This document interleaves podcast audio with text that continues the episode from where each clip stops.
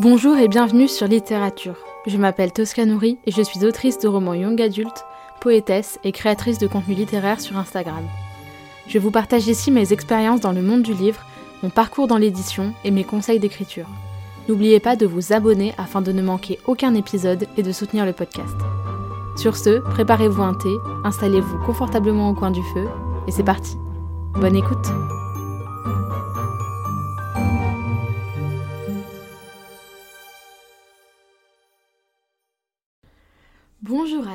et bienvenue dans ce nouvel épisode de podcast. Je suis super contente de vous retrouver aujourd'hui euh, avec un petit peu de retard, je m'en excuse. Euh, j'ai eu des problèmes d'ordinateur et des gens qui étaient ce week-end euh, chez mes parents et c'était pas prévu au départ.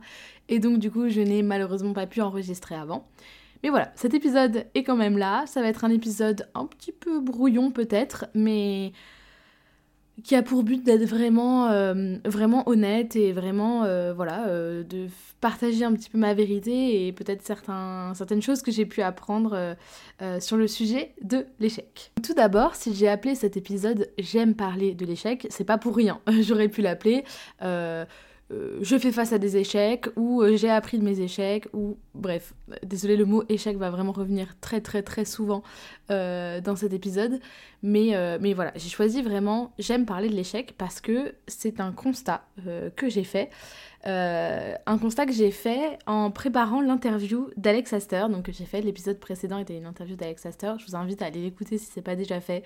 Je pense que c'est le meilleur épisode ou l'un des meilleurs épisodes euh, du podcast. Donc, vraiment, je vous invite vraiment à aller l'écouter. C'est hyper, hyper, hyper inspirant. Il y a euh, la traduction qui est disponible si vous voulez écouter en enfin, avoir le texte en français, la traduction en français. Mais voilà. en fait, je me suis rendu compte que euh, en France, euh, bon, c'est pas une nouveauté, hein, vous le savez certainement, on a une mentalité par rapport à l'échec qui est très particulière et qui est très pessimiste surtout, euh, notamment par rapport aux anglo-saxons qui ont une vision de l'échec, fait surtout aux américains, complètement différente de la nôtre. ils n'ont pas du tout la même perception et c'est pas du tout la même mentalité. Et du coup, je me suis interrogée là-dessus.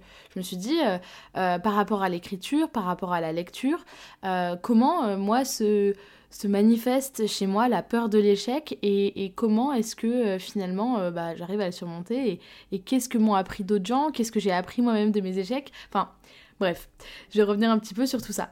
Premièrement, euh, j'ai pas eu beaucoup d'échecs dans ma vie. J'ai pas, j'ai pas eu beaucoup. Enfin voilà, des choses où vraiment j'ai échoué, où vraiment je me suis sentie mal, je veux dire.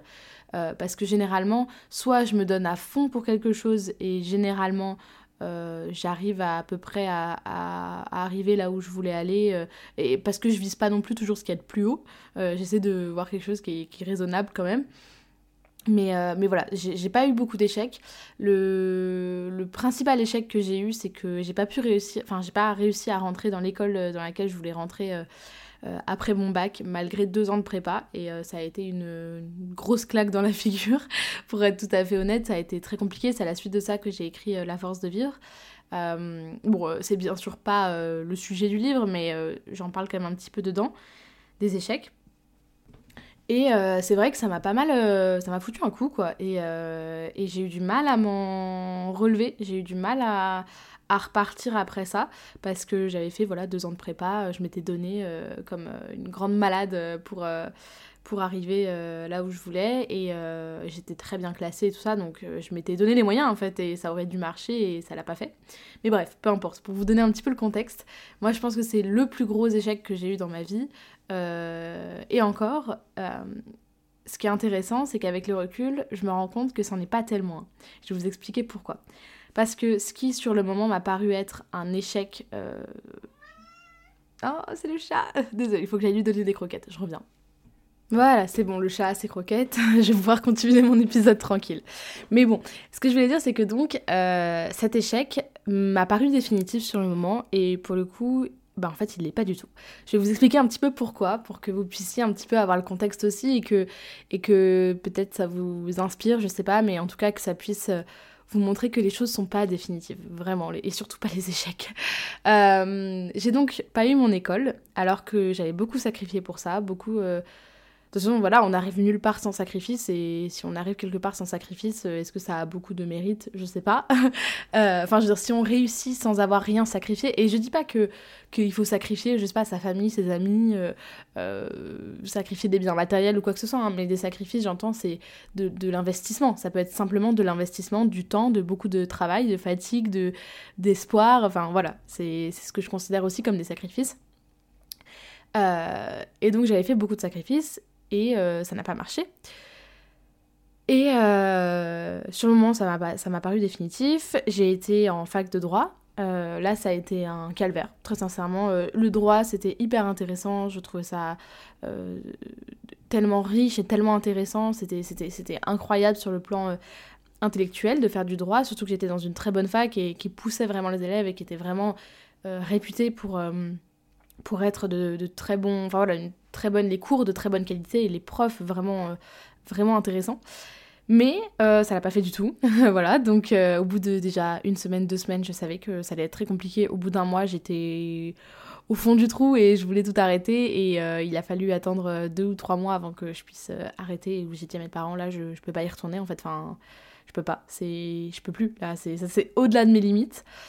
Euh, et, pourtant, voilà, je sortais de prépa, donc mes limites, je les avais déjà bien repoussées, mais là, je, c'était pas fait pour moi. Et euh, vraiment, je pense que droit et médecine, notamment, c'est vraiment les deux euh, plus grands pôles où vraiment, si on n'est pas motivé, faut pas faire ça.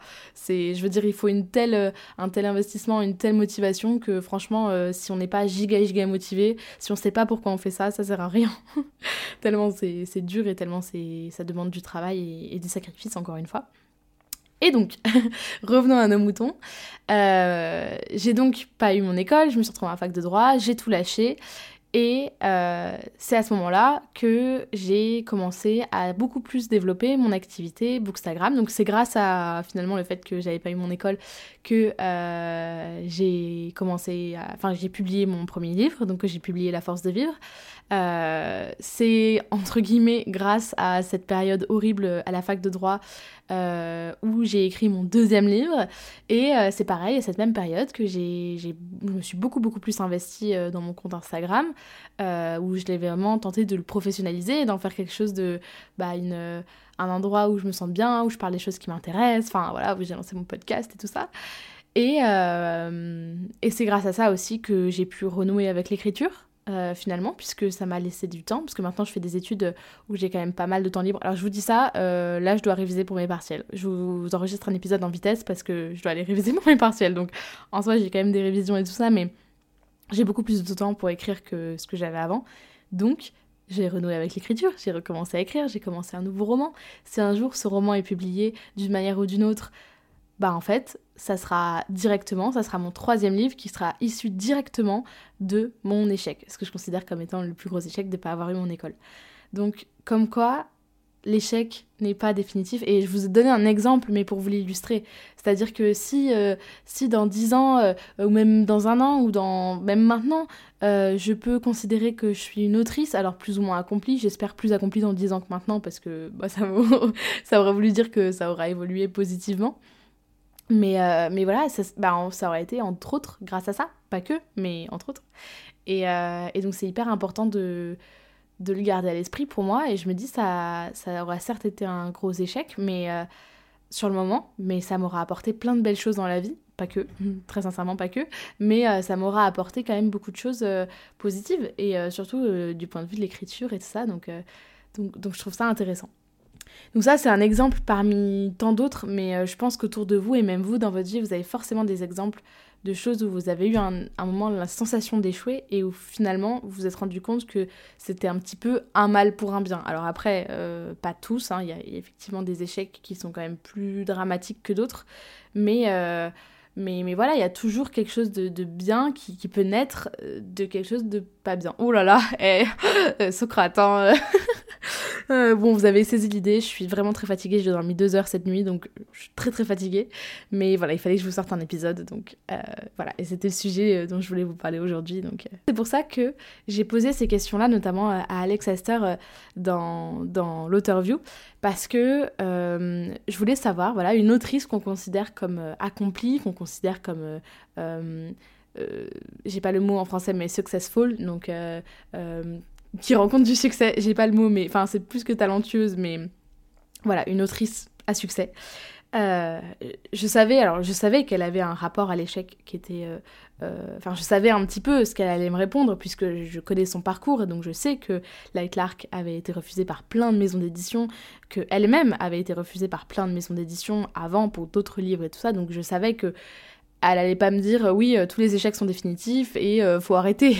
je me doutais bien, mais c'était important pour moi d'avoir son retour à elle parce qu'elle a un parcours qui est hyper inspirant et, ce qu'elle a dit, et je trouve, euh, euh, moi, m'a vraiment euh, fait un peu effet coup de poing de dire il faut jamais abandonner. C'est L'échec, c'est seulement quand tu arrêtes d'essayer finalement. Alors, c'est bateau, j'ai envie de vous dire, c'est des choses qu'on entend, enfin voilà, qu'on peut entendre très souvent, mais, mais je pense que c'est très important de garder ça à l'esprit.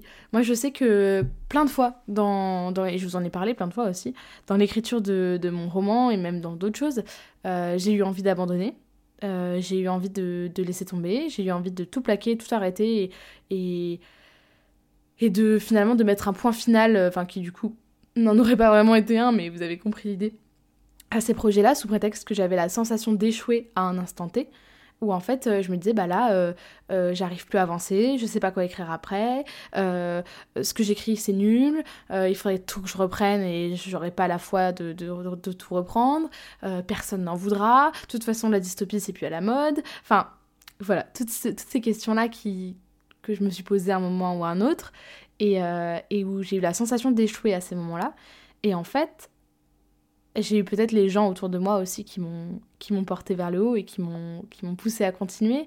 Euh, j'ai aussi moi-même eu la volonté de continuer. Il y a un moment où je me suis dit mais qu'est-ce que je suis en train de faire là, de tout abandonner, de tout laisser tomber? Bah non, en fait, enfin, je peux pas faire ça. Enfin, c'est pas possible. il faut continuer, il faut faut jusqu'au bout. Et puis si si si je finis ce roman et qu'il est refusé par 15 maisons d'édition et que personne en veut, eh ben très bien voilà, enfin très bien non, mais, mais je veux dire, euh, bah j'aurais fait mon maximum, mais en fait on n'a pas échoué déjà tant qu'on n'a pas fait son maximum.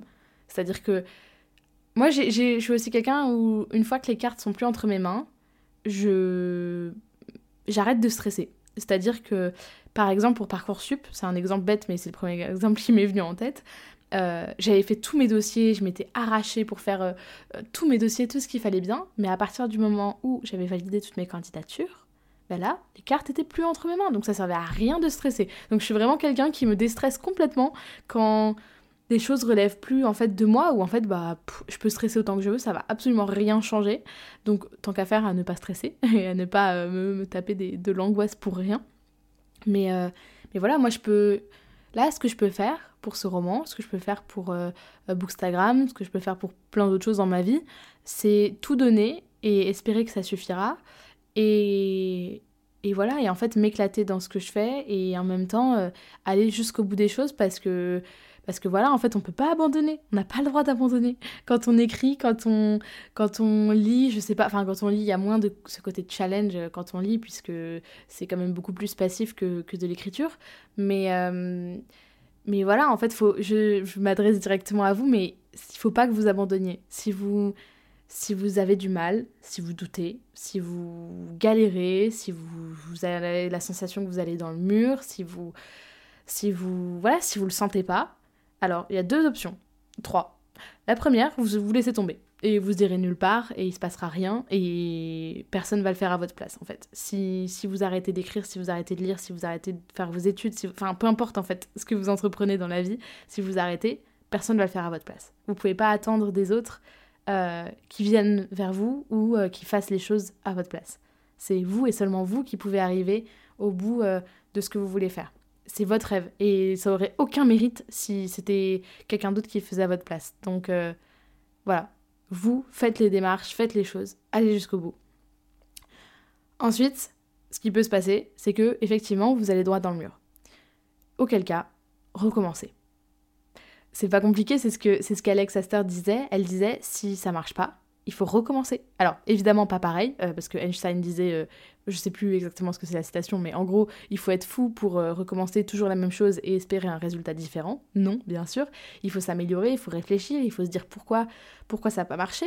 moi, par exemple, en ce moment, je suis en train de me demander si je n'aurais pas intérêt à passer tout mon roman, alors là mon premier jet je l'écris au présent, mais à passer tout mon deuxième jet finalement, euh, ma réécriture, euh, au passé, pour pouvoir incorporer beaucoup plus de descriptions. Parce que j'ai l'impression que ça manque de descriptions et qu'au présent, les descriptions, ça grince, c'est pas.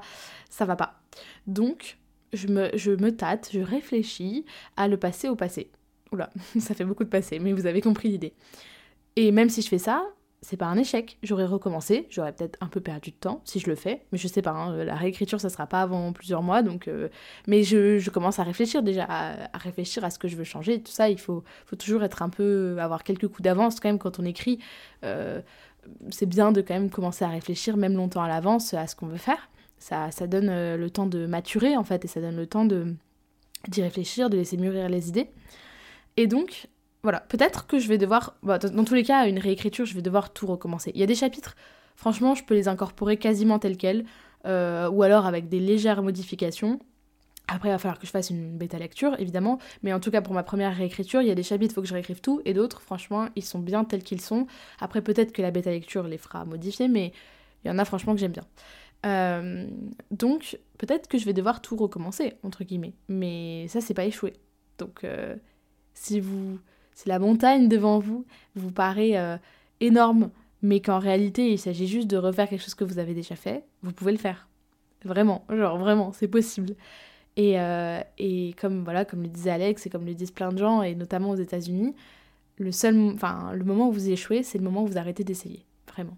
Donc là, si vous traversez, euh, je sais pas, une mauvaise passe avec votre roman, moi par exemple là j'ai un peu de mal avec mon roman parce que, comme je l'ai dit, c'est un road trip et du coup, ils changent très régulièrement d'endroit, mes personnages. Je dois être à peu près au. Peut-être euh, au. Je sais pas. En fait, c'est un road trip, donc parfois ils restent juste une nuit à un endroit et on s'en fout. Parfois ils restent plusieurs jours et il y a des nouveaux personnages qui rentrent dans le jeu, donc c'est des endroits plus importants. Mais, euh, mais globalement, ça change tout le temps. Et en fait, j'ai remarqué qu'à chaque fois que je changeais de lieu, j'avais beaucoup de mal à à recommencer parce qu'en fait j'envisageais mes chapitres comme une série de plusieurs chapitres qui se passent à un même endroit, un bloc, imaginez un bloc ou une partie euh, de chapitres qui se succèdent, mais une fois que je suis arrivée au bout, qui partent de cet endroit-là, et ben en fait je suis bloquée parce que la suite, il faut réinventer tout, toute une description, il faut réinventer de nouveaux personnages, enfin bref, il y a plein de choses à faire, et du coup, à chaque fois, ça me stresse et je me dis, non mais là, ça y est, je sais pas quoi faire, je sais pas où ils vont, je, je sais pas comment décrire des trucs, euh, je, voilà, je commence à stresser. Euh, et dans ces, dans ces moments-là, j'ai l'impression d'échouer. Là, ça fait, euh, je pense plus, j'ai pas regardé exactement, mais ça doit faire plus d'une semaine que j'ai pas écrit. Et je m'en veux un peu parce qu'en soi j'aurais pu écrire. Mais, euh, mais bon, je sais pourquoi j'écris pas, parce qu'il y a ça, parce que je bloque un peu sur un truc, euh, parce que j'ai mon ordi qui bug et que à chaque fois bah, ça me gonfle. En fait, euh, dès qu'il bug une fois, deux fois, bah, en fait je le ferme et j'éteins et j'en ai marre. parce que j'ai lu pas mal, parce qu'il y a eu le salon du livre, parce que j'ai mes partiels et que ça me stresse d'écrire alors que je vais avoir mes partiels. Voilà, c'est des trucs tout bêtes, mais je sais que c'est des choses qui jouent et que déjà une fois que j'aurai passé mes partiels ça ira beaucoup mieux. Et là j'aurai plus d'excuses pour ne pas écrire. Très clairement. Donc euh, donc voilà. Euh, il faut que vous continuiez. Il faut que vous même si vous doutez maintenant ça veut pas dire que dans un mois ou dans un an vous douterez encore. Vraiment pas. Et peut-être que vous douterez encore dans un mois ou dans un an mais vous serez un peu plus sûr de vous. Parce qu'en réalité je pense que quand on est auteur le doute pour la plupart des gens pour la plupart des auteurs il s'arrête jamais euh, moi, j'en ai parlé euh, plein de fois avec des auteurs euh, autour de moi qui sont, qui sont par exemple publiés en maison d'édition. Certains qui ont sorti plusieurs livres, plusieurs romans, plusieurs recueils, ou plusieurs. voilà, qui ont sorti plusieurs livres et qui sont toujours autant stressés par la sortie d'un livre, qui ont toujours peur que ça plaise pas, alors qu'on pourrait se dire ils ont fait leur preuve. Ils ont eu, ils ont, ils ont, ils ont déjà été, enfin ils ont déjà signé dans une maison, ou alors ils ont déjà eu un succès, enfin des livres qui peuvent être voilà plus ou moins bah, qui rencontrent plus ou moins de succès auprès du public, soit en, dédicace, en nombre de ventes, euh, en retour, en, en, émulation autour du livre. Et en fait, bah, la plupart du temps, les auteurs, ils sont toujours aussi stressés parce qu'ils ont toujours peur de ne pas avoir fait aussi bien que la fois d'avant, ou alors euh, que les fois d'avant, le syndrome de... Alors, même si le syndrome de l'imposteur, c'est quelque chose d'un peu plus médical et d'un peu plus... c'est quand même plus violent que juste se dire, oh là là Peut-être que peut-être que c'était de la chance. Ça, c'est pas un syndrome de l'imposteur. C'est, on va dire que pour le vulgariser, on dit que c'était du syndrome de l'imposteur, mais dans syndrome, il y a quand même le mot syndrome. Et syndrome, c'est quand même des, des, pathologies, donc, euh, enfin, en tout cas, des choses euh, vraiment sérieuses. Donc, donc voilà. Donc si jamais vous doutez, si jamais vous y arrivez pas, si vous avez l'impression d'avoir lâché et que vous avez l'impression que vous n'arriverez jamais à vous y remettre, si vous avez eu un échec et que vous y croyez plus, continuez, continuez, retentez encore et encore, relevez-vous, vous y arriverez, je suis sûre, genre vraiment, tout le monde y arrive. vous, vous, vous y arrivez. Si vous êtes arrivé jusque-là, si vous avez échoué, c'est que vous avez commencé à un moment et que vous êtes allé au bout de quelque chose et qu'au bout de quelque chose, vous vous êtes dit en fait ça le fait pas ou alors on m'a refusé ça ou alors voilà. Mais si vous avez réussi à faire tout ce chemin, vous êtes capable de le refaire. Vraiment. Genre vraiment, vraiment, vraiment. Croyez-moi. Donc euh, voilà, un petit shot de, de bienveillance, j'espère, d'encouragement, parce que voilà, je sais qu'il y a beaucoup d'auteurs qui écoutent ce podcast.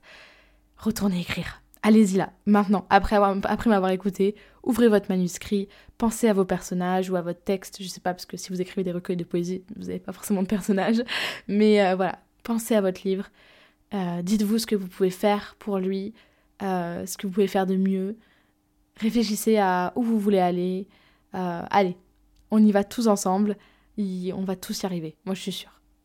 Voilà. À dans quelques jours pour un nouvel épisode. Des bisous